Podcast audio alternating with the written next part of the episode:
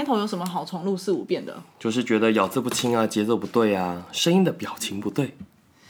嗯，我们的重点是着重在于内容，什么声音、表情那东西就交给其他专业领域的人去经营好了。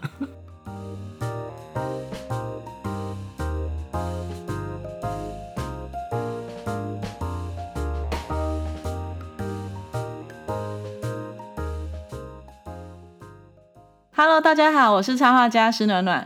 我们今天的访谈又跨到了一个新的领域。大家多少玩过日系电玩吧？在那个很迷人的动漫角色的背后，大家有没有注意到场景的部分呢？而且最近有一些动画电影都还蛮火红的，当中都有出现非常唯美的场景，帮整体的动画加不少分。那今天我们请到一位在知名游戏公司担任。美术场景组的组长，欢迎祝祝祝！嗨，大家好，我是阿祝。你知道我在网络上打祝祝祝会找到洪秀柱？没关系，我公司也很多人叫我祝祝姐。好，祝祝姐，那先跟大家自我介绍一下吧。好，大家好，我是阿祝。呃，你现在在哪一间公司？可以透露吗？应该可以啊，我在宇俊奥丁上班。宇俊奥丁是？他是在中和远东世纪广场那边。呃，地址就 不用讲了。其实他最有名的是那个《三国群英传》。嗯，对。但是之前也有几款蛮有名的，是像什么《幻想三国志》，这个可能女生玩过的比较多。我还没玩过。但男生比较多都是玩《三国群英传》。三国打到蒙古，打到埃及，打到希腊，对世界了啊！但我们公司就也最大概是从我进去的那阵子就有开始跟一些日本的游戏公司合作，做一些那种 IP 的授权开发。嗯，那也是因为这个样子，我是在那个时候开始真的认真画那个日系的场景。好的，住住住这名字是怎么回事？哦，这个真的好问题呢。这就是要讲到我前一份工作。我前一份工作是在那个一家设计公司，那这家设计公司它有跟很多的建商合作，嗯，那有包括整个建案的行销包装，然后也包括一些施工、平面设计都有，嗯，那那个时候有一个案子，它就是现在那个在中山站那边有一个捷运共构的大楼，嗯，然后里面有一根很大的柱子在大厅那边，很碍事，那个因为是主要的支撑用的，所以它不能打掉，但是。案主就觉得说那个放在那边很碍事，希望可以装饰一下，所以那个时候老板就叫我说把这根柱子设计一下。嗯，我就问他说那他有没有希望设计什么方向？然后老板就跟说他要一个很有创意的柱子。好抽象。对我那时候想说到底怎样叫做创意？我想那我就来自己发挥吧。然后那时候我就画了，就大家可以去我那个粉丝页嗯上面的那个头像，那个就是我那时候画出来的柱子。那它上面我简单描述一下，它是。上面会有十二个同人围成一圈，然后手是摆在那边的，然后 我好像看过那张草稿。对对对，然后同人是可以旋转的，然后手上还可以挂衣服、挂雨衣，这是很贴心的设计。这已经是个法器了吧？啊，这套也没有，但是经过可以摸两下就是了。然后晚上那有小偷进来，也可以眼睛放这红外线之类的去攻击对方。那老板怎么讲？老板看到笑得很开心，但他不敢提给客户。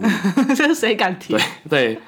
啊，后来当然就是另外送其他案子，但那个时候因为我我后来就是有机会去投到我现在公司的履历，但那时候我手上的那个作品还蛮少的。最亮点的是那根柱子，所以我就把那个当做一个作品，就先交对，反正我就凑个数吧。你怎么敢？我觉得我蛮，你不觉得他画的还不错？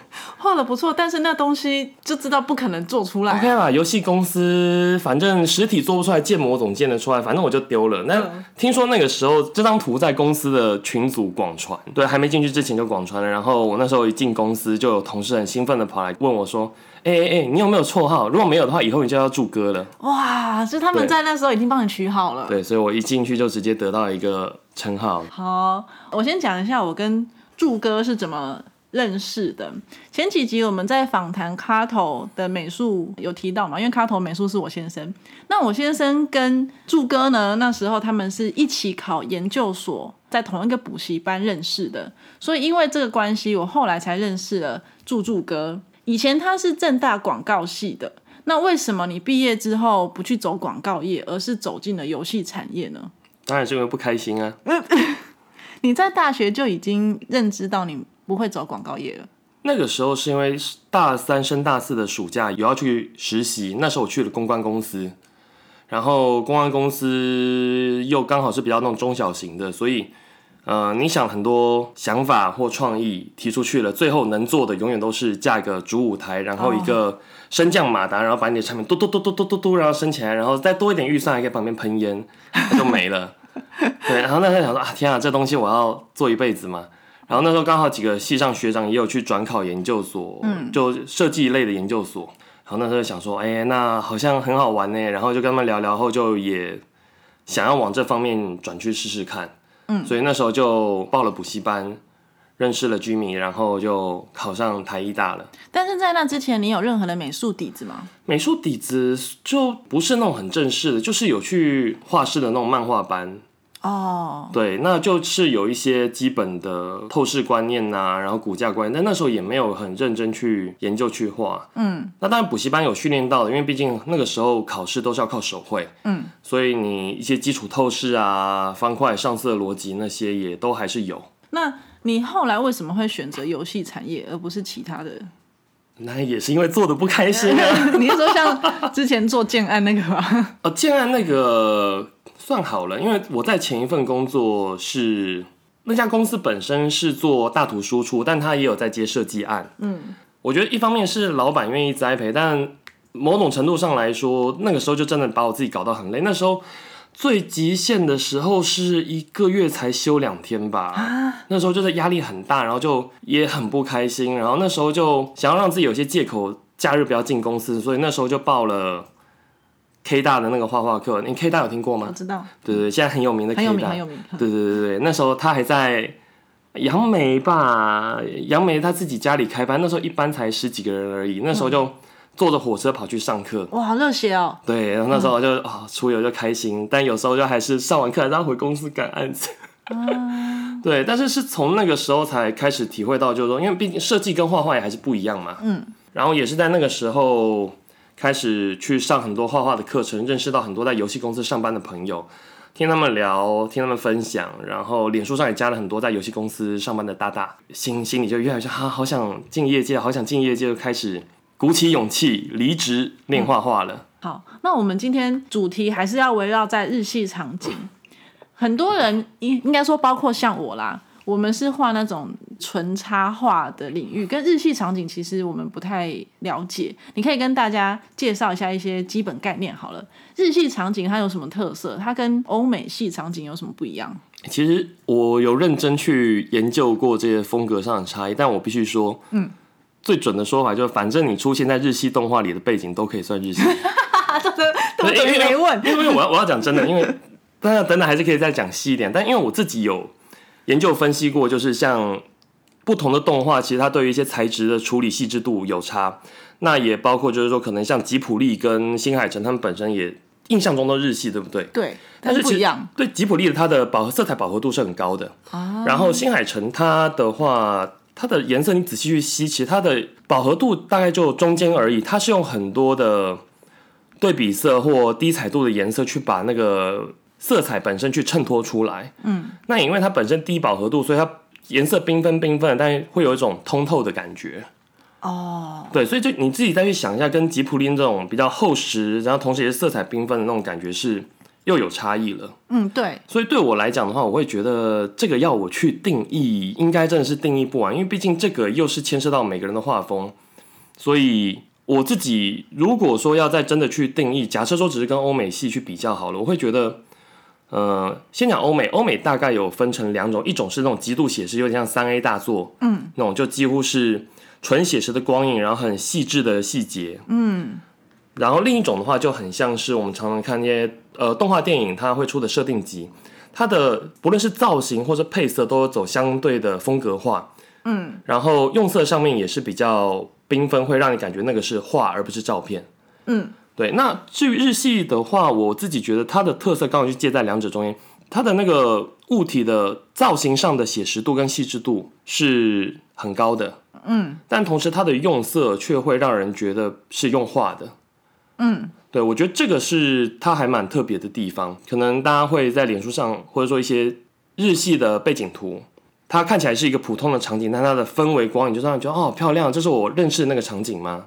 很梦幻。对，它会让你觉得有种熟悉感，但是耳目一新的感觉，就是因为说它本身的造型的部分是我们很熟悉的，对，但它色彩上面是跟我们印象不同，所以会让人有这种有点熟悉但又有点不一样的那种反差感。哦，好像是哎。哎、我自己对于日系场景，我会比较偏向是像这样的一个定义啦。嗯，我觉得你讲的蛮清楚的。啊，谢谢谢谢。对，因为你刚刚讲，我脑中就有浮现很多案例，啊然后的确都有符合你刚刚讲的那些条件。谢谢谢谢，厉害厉害厉害！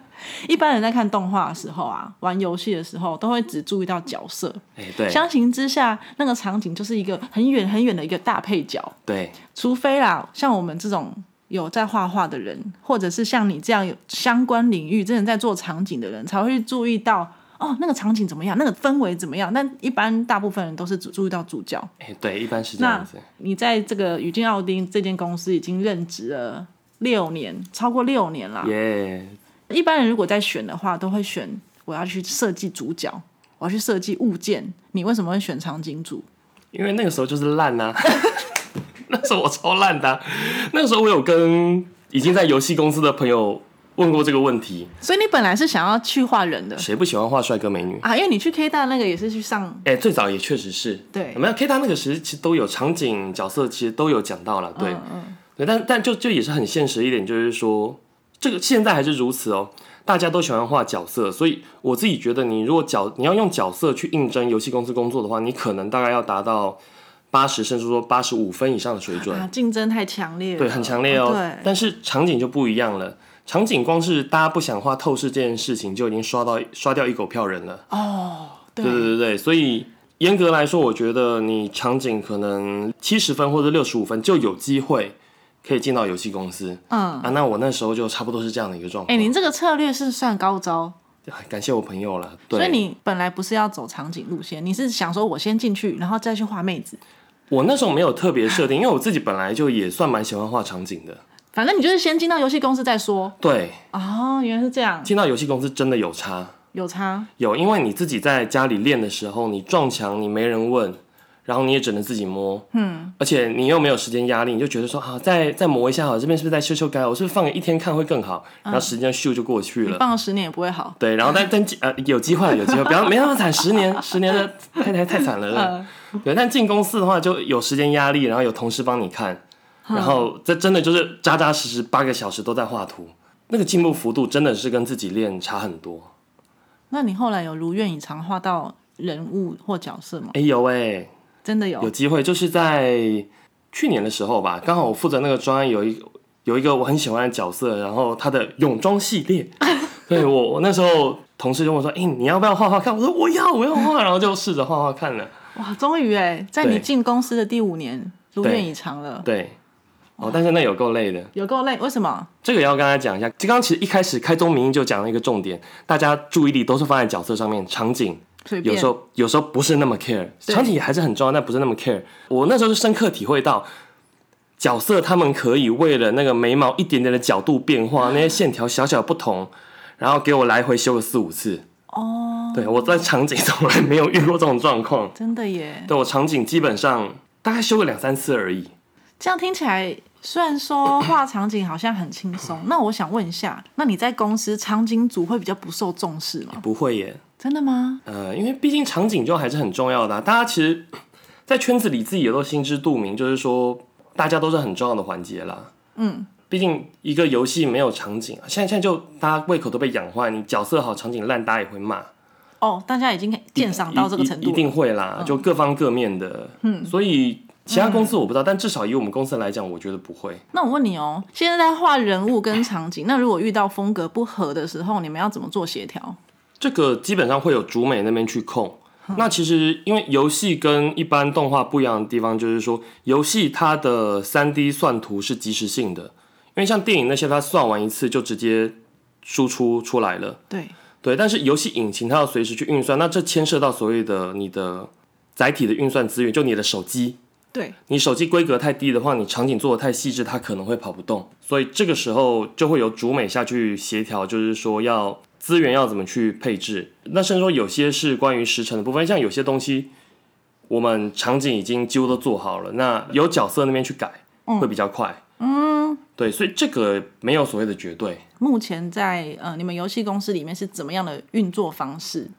例如说，你们现在公司啊，宇俊奥丁嘛，他们会接日本包过来的案子，还是你们大部分都是自己研发？我们公司是自主研发，哎，但是像轨迹跟伊苏这个，大家可能有有玩过的都会知道，这个是日本法尔康的游戏。嗯，那我们跟他们的关系跟外包不一样，我们是他授权让我们去开发这款游戏的系列作，可以这样去理解。是授权 IP 给你们？对，就是所谓的授权 IP。嗯，所以就变成说，可能玩法、系统跟城市美术各方各面，嗯，是由我们公司去制作执行，但是日本那边他们会审核，是审核 IP 的部分吗？还是整个东西还会都一起审核？会，他们还是会看，因为像之前就有一间中国公司被骂，就是有一间中国公司跟日本很有名的一个游戏叫做那个什么拳皇，对，然后去买授权做游戏开发。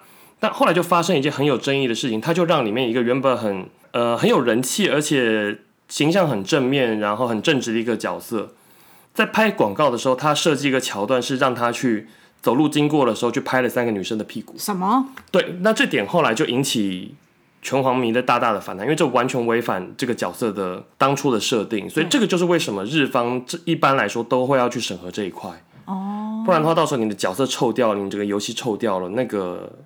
后续会很麻烦。嗯，对。除了这个之外，他们还会干涉什么东西？我讲一下跟日方合作的状况，就是说，他们以我合作的状况来讲，他们不太会说对于什么美术的细致度啊，或色彩上面去跟你做要求，但他们对于设定的部分会超在意的。他们会在意，就是说你今天的建筑设计或环境有没有符合这个设计的世界观。哦，像是之前就有遇到一个状况，就是要设计一个喷水池，嗯，而且是在海港边的一个喷水池。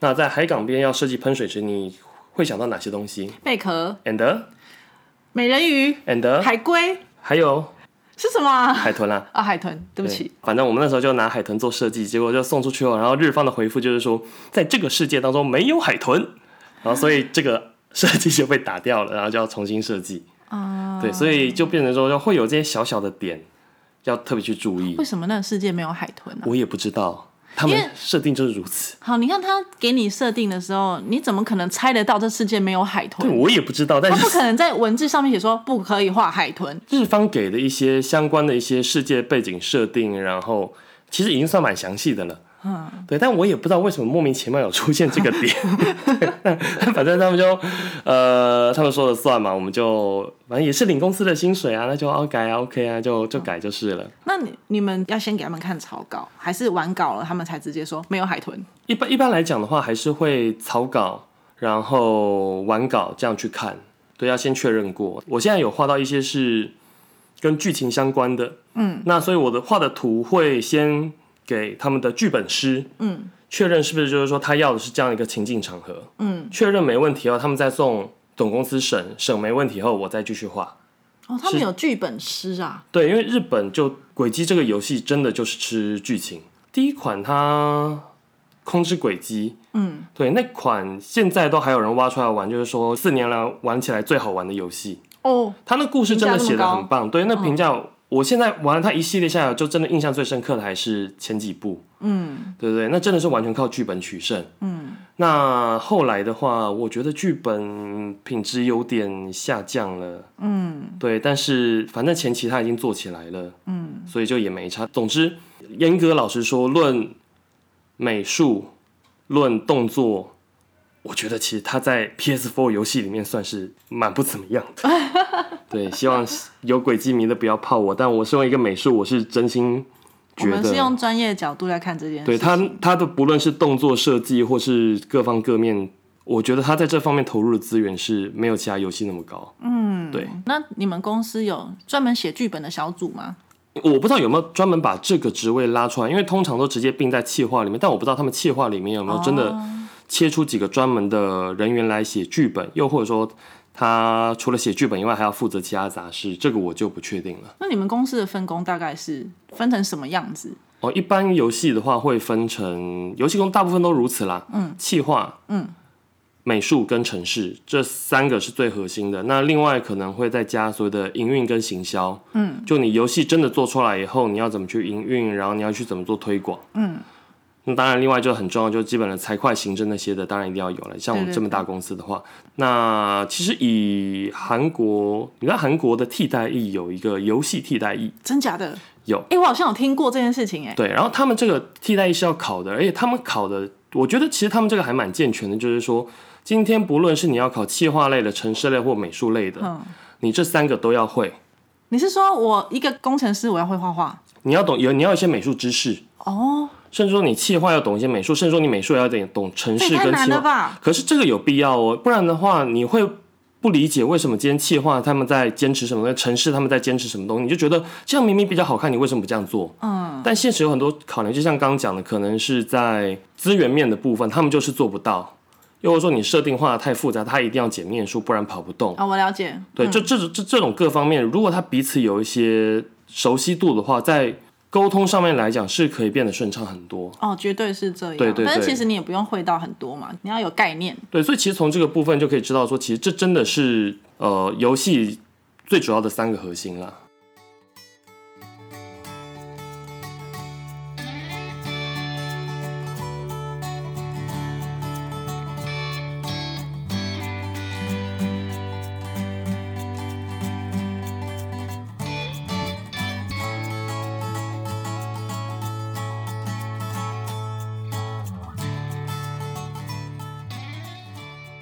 与 Press Play 的合作开设 Photoshop 场景美术课，正在热烈招募中。目前已经确定达标要开课了。那即日起到三月三十一号购买，可以享四九折的优惠，原价是三千二，现在只要一五八零。随课附赠 PS 笔刷工具和六大场景 PSD 的原始档。现在达标还加赠材质素材包。一共有木纹、泥土、云、石头四大实用材质。课程可以在电脑、APP 双平台不限次数的收看。你如果哪里看不懂，就重看一次，看一百遍都没有关系。对。那无论你是工作需要还是个人的兴趣，这套课程都是从很简单的地方慢慢讲到专业的部分，轻松画出日系空气感的场景电绘。特价到这个月底哦。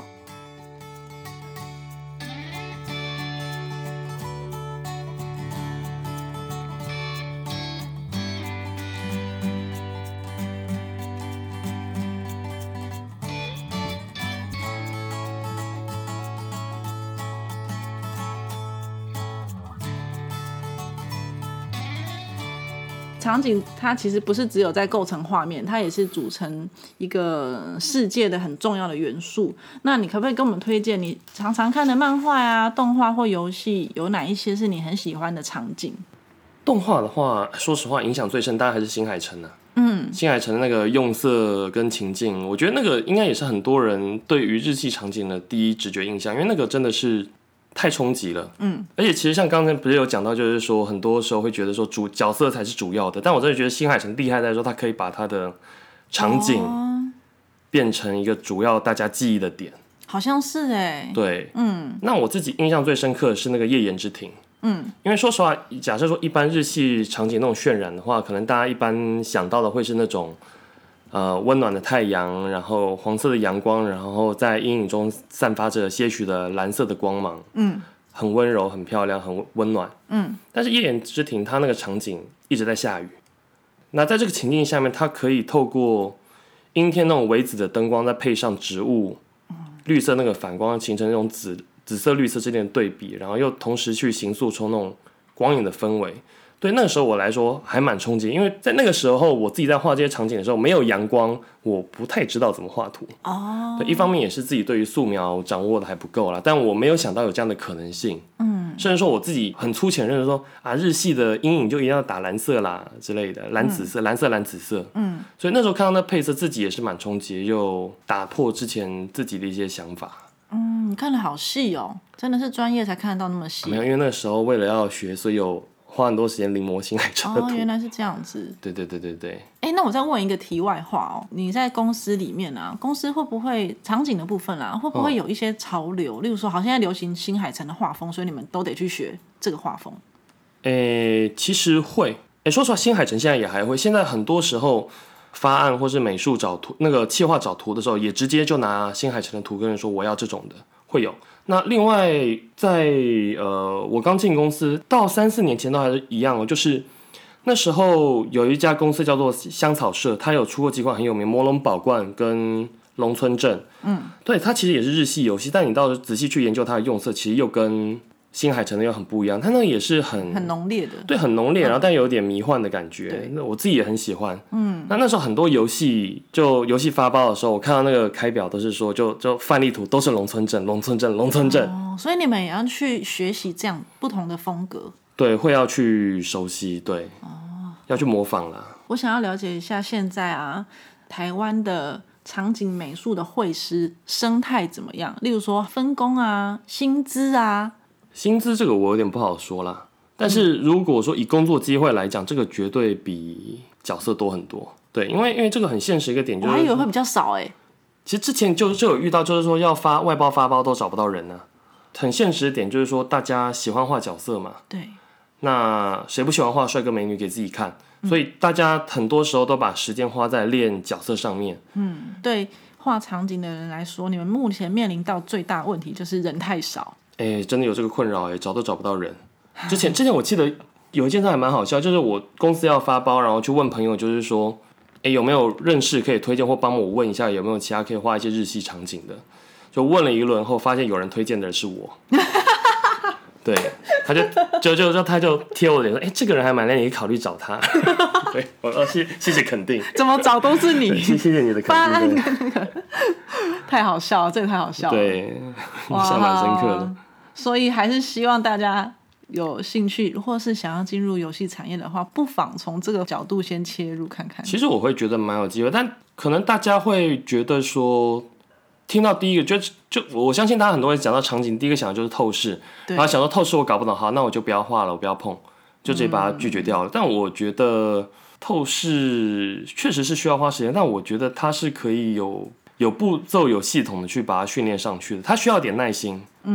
因为其实你不懂，你就是去学。那其实透视这种东西很简单，你学会了，你就是很好应用嘛，对哎、不对？对，对，你在二零一六年到二零一九年的时候，有在资策会游戏原画班担任美术场景的教师。Yep 学生最常遇到什么问题？我觉得是耐心哎、就就我自己遇到很多的学生，他们有一个状况，就是说他们过往可能都是因为是自己摸索、自己练的，所以他们有一套他们自己熟悉的画图方式。嗯，但是他们今天来上课的时候，我去教一个新的方案，请他们去尝试看看的时候，可能他们第一次试一两下，觉得自己不会或不擅长的时候，他们又直接切回过往那种画法去画了，然后就又卡关。所以我会觉得，其实很大一个点是在于说，有没有办法先把自己过往画图的习惯或既定印象给放掉。嗯，哦，另一个点，我觉得也是可能也是大家普遍比较常见，就是说关于找参考图这件事情。嗯，有时候就时不时就有些人就把一个会师的图剖出来，然后再剖另一张图，就啊，你看他这是抄他这个部分，这个是抄袭什么有的没的，然后就开始一堆人群起而攻之之类的。嗯，可能就是因为这个样子，所以很多人会觉得找参考图这样会变抄抄袭，所以他们连参考资料或参考图都不想去找。嗯，但实际上参考图是很重要的。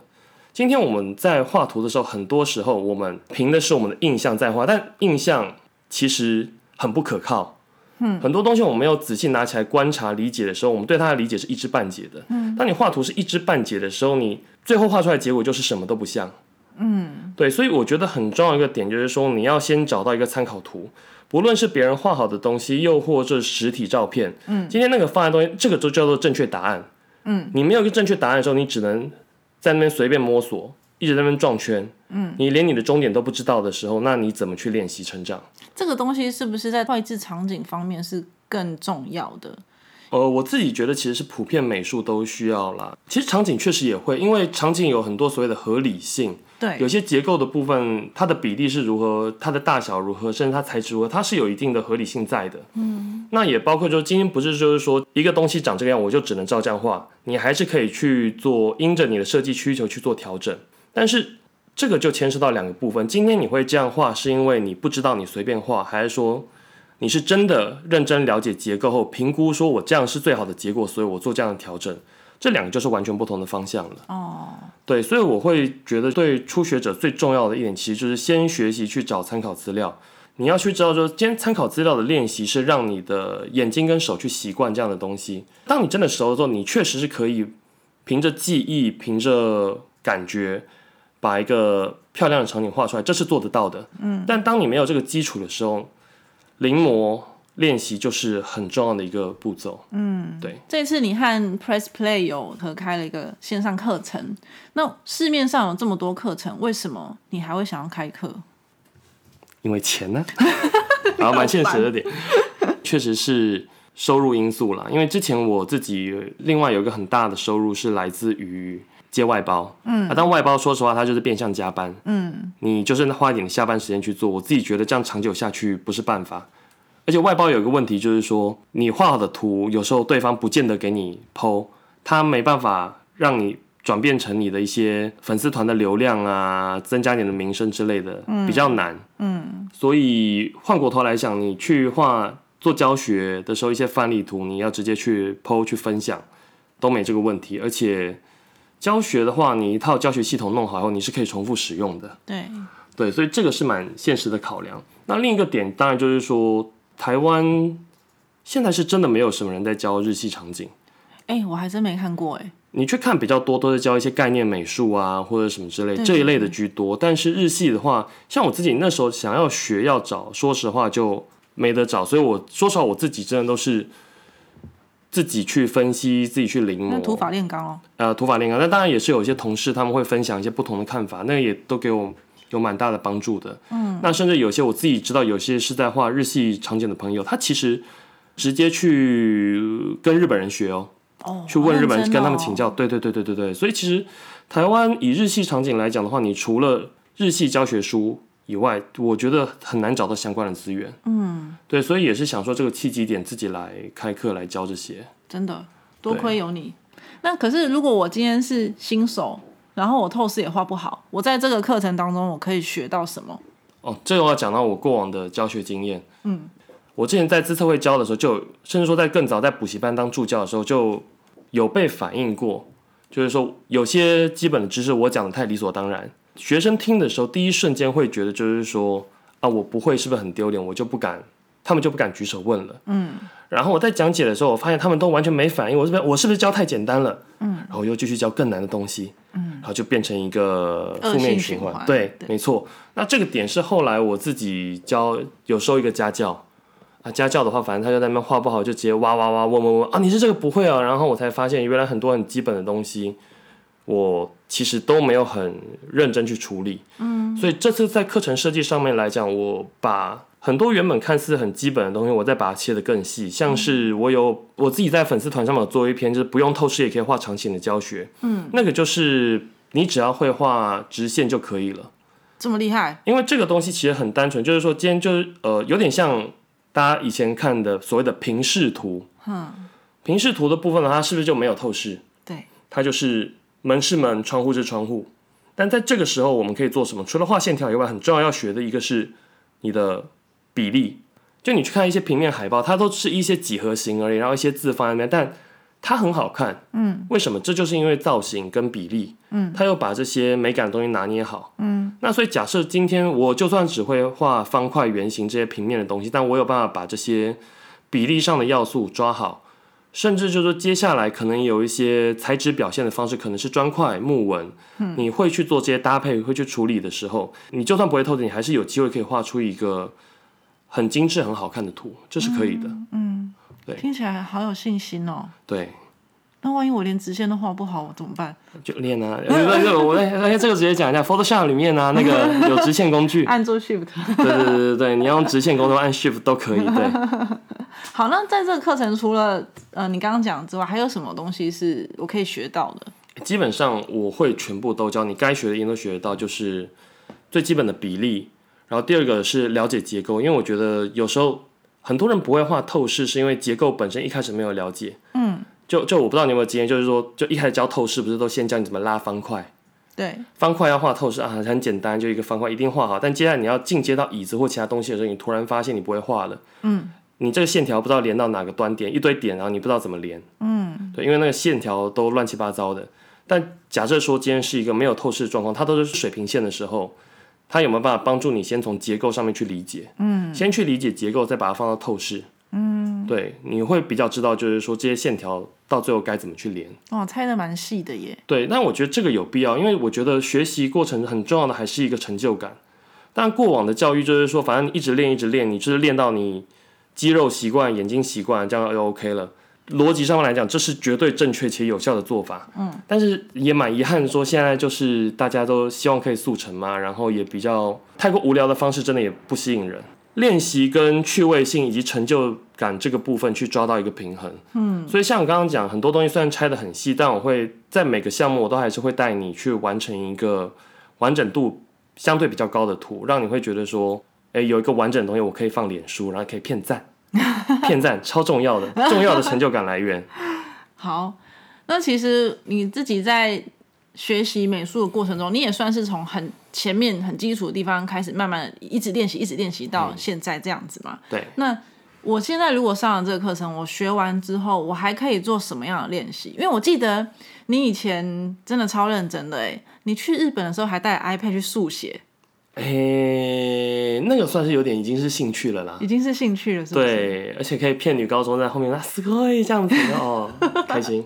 其实我会觉得，第一个目标当然一定，我觉得先画的开心。你先有开心，你有喜欢这东西，才有动力下去练。下一个目标，我建议大家先练起学学习画的像。嗯，对，因为你会画的像，你会观察那些细节的话，你就可以自己去选择说今天我要画的多细。那这时候你就更变得更自由，你就可以。更很好的去享受画画的乐趣。嗯，那第三个步骤就真的是关于美感的部分了。论写实度的话，拍照一定是最写实的。嗯，但是我们拍的照有时候不见得都是最好看的。这就是因为说牵涉到不论是打光、造型、构图这些部分，这就是跟美感有关的部分了。嗯，接下来就可以开始去钻研说怎样的造型是可以去创造美感的。然后，甚至在更下一步，你要如何去用这些造型表现能力去说一个故事？对，所以我自己会觉得说，就照着这个步骤一步一步来，去慢慢往前进。嗯，对。我们刚刚聊了非常多，猪猪哥在学习成为一个场景绘师的过程，然后又讲目前台湾场景绘师的一些生态啊，面临到了一些问题。接下来我们来了解他的个人好了。嘿嘿，你是一个非常喜欢吃。甜点跟点心的人，Yes，我我先跟大家解释一下他到底有多么热爱那个甜点。他每次来我们家的时候，都会说：“哎，要不要吃蛋糕啊？”然后我们那个脑子里的印象就是，可能就是一块小蛋糕，然后大家一起一起吃，就饭后甜点这样子。不，他来的时候都会带一大盒，然后里面有五花八门的，至少大概四五块以上，而且是凡夫俗子。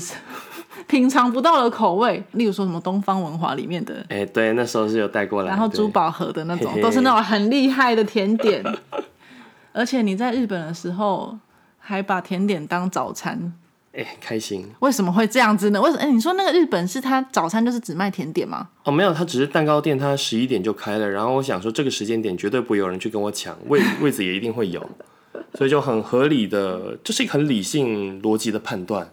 对，这是效益最大化，所以我选择吃蛋糕当早餐。好，你不会觉得很腻吗？不会，我获得满满的能量。那你可以跟我们推荐一些你喜欢的甜点店吗？喜欢的甜点店吗？哎，我要分享一下最近。我觉得你整个人眼睛亮起来了。我们刚刚好像没有看到你这个热情哦。他们也看不到了。最近最近在和平东路那个叫温州街，嘿，里面有开一家新的巧克力店。一般讲说巧克力的话，你是不是就想象那个味道？对对，但相对起来，你去喝咖啡，不是就很多人会跟你说这是哪里产的咖啡，它的前味是什么，中味什么，后味是什么，对不对？对我都喝不出来。对，但但那家巧克力也是一样哦，他会跟你说这些巧克力豆是来自哪里，它的前中后味是什么。就是那个时候，我又看那个珠宝盒的老板有推荐，然后想说，哎，试营运去吃吃看好了。那它的蛋糕造型不是到特别的让人惊艳的那种，但我想说我都去了，就吃吃看。嗯，哎，结果真的还很不一样哦。它吃下去的时候，你会感受到那不只是巧克力的，就除了巧克力之之外，它还多了很多不同的风味。它那什么风味？我我真的很难去形容，你说不出来。对你，你不要叫我假扮说啊，那个前卫是什么？那个我自己也没有那么厉害，但是它真的是很多很丰富的味道在你嘴巴散开来。那不只是巧克力味道，明明它只是个巧克力，但它却有巧克力以上的味道啊。对，然后也包括它的巧克力饮，它巧克力饮，你说饮品吗？对，它不像巧克哈克是那种超浓郁厚重，有点像奶昔那种。嗯，它的。口感本身就跟像我们一般喝拿铁那种没什么两样，一般喝咖啡拿铁没什么两样，但是它那个浓郁程度却是跟巧克哈克那一样的，对，口感更顺更清爽，但是那个风味不减。对，所以我觉得这只是，我觉得你形容的蛮好的，你要不要开一个美食节目？谢谢谢谢。还有别间吗？嗯，就那就受受珠宝盒很多关照，也还是要要一定要推珠宝盒是在你家附近是不是？对对对对对对，很近，走路珠宝盒是不是也有蛋糕早餐？有啊，他们十点就开了。对，当然他们有除了蛋糕以外的早餐选项，像是什么一些三明治或其他的东西。嗯，对，但毕竟去了就难免不了，总是要点个蛋糕嘛，对不对？那你最推珠宝盒里面的什么？啊，我最喜欢那一款，它下架了。我天哪，你好犹豫哦！我好难过，我是难过。是什么？它之前有一款是有有有一款甜点叫做莱姆巴巴，它是意大利的甜点。巴巴。对，那巴巴是一种面包。哦。它这个它是有点蓬松，但又有点厚实。它整个面包下去浸那个莱姆酒以后，它不会因此软烂掉，你还吃得到那个口感，但就是有点湿润湿润的。然后它再配上，它本身有那种莱姆酒的酸甜的香气，然后另外挤上鲜奶油。但珠宝盒那时候就做一个变化，它就用巧克力的粑粑，嗯，然后淋巧克力酒，然后中间有巧克力香提跟另一个巧克力酱，哇，吃起来好好吃哦，好浓郁，然后就下架了呢？我也不知道，就啊，之前另外它有一款很厉害，它是用葡萄柚跟柳橙去搭配做出来的，它那就是果肉片这样层层叠起来，然后红色跟鲜橘色这样交错，好漂亮，然后看起来好漂亮哦。对，然后下面的话，它不是这样而已，下面它是有用。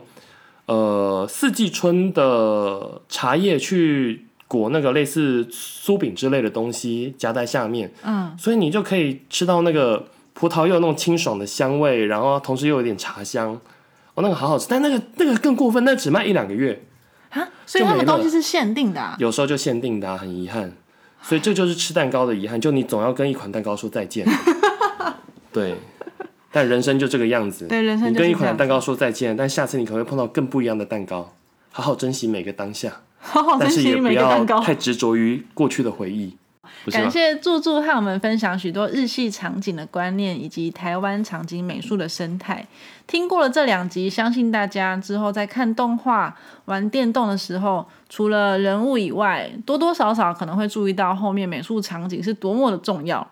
那目前注入的课程虽然还在募资阶段，但是已经达标了。除了课程本身以外，还有赠送非常多的素材工具。募资到这个月底，欢迎更多心血来加入美术场景的行列，让他们不要再缺人了。再次谢谢祝祝祝，耶，谢谢。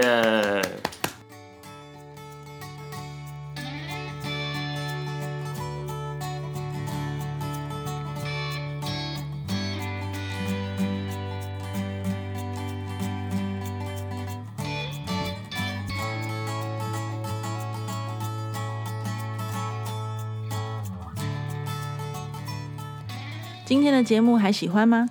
感谢你在这么多频道中选择收听黑暖画铺，真的非常的谢谢你。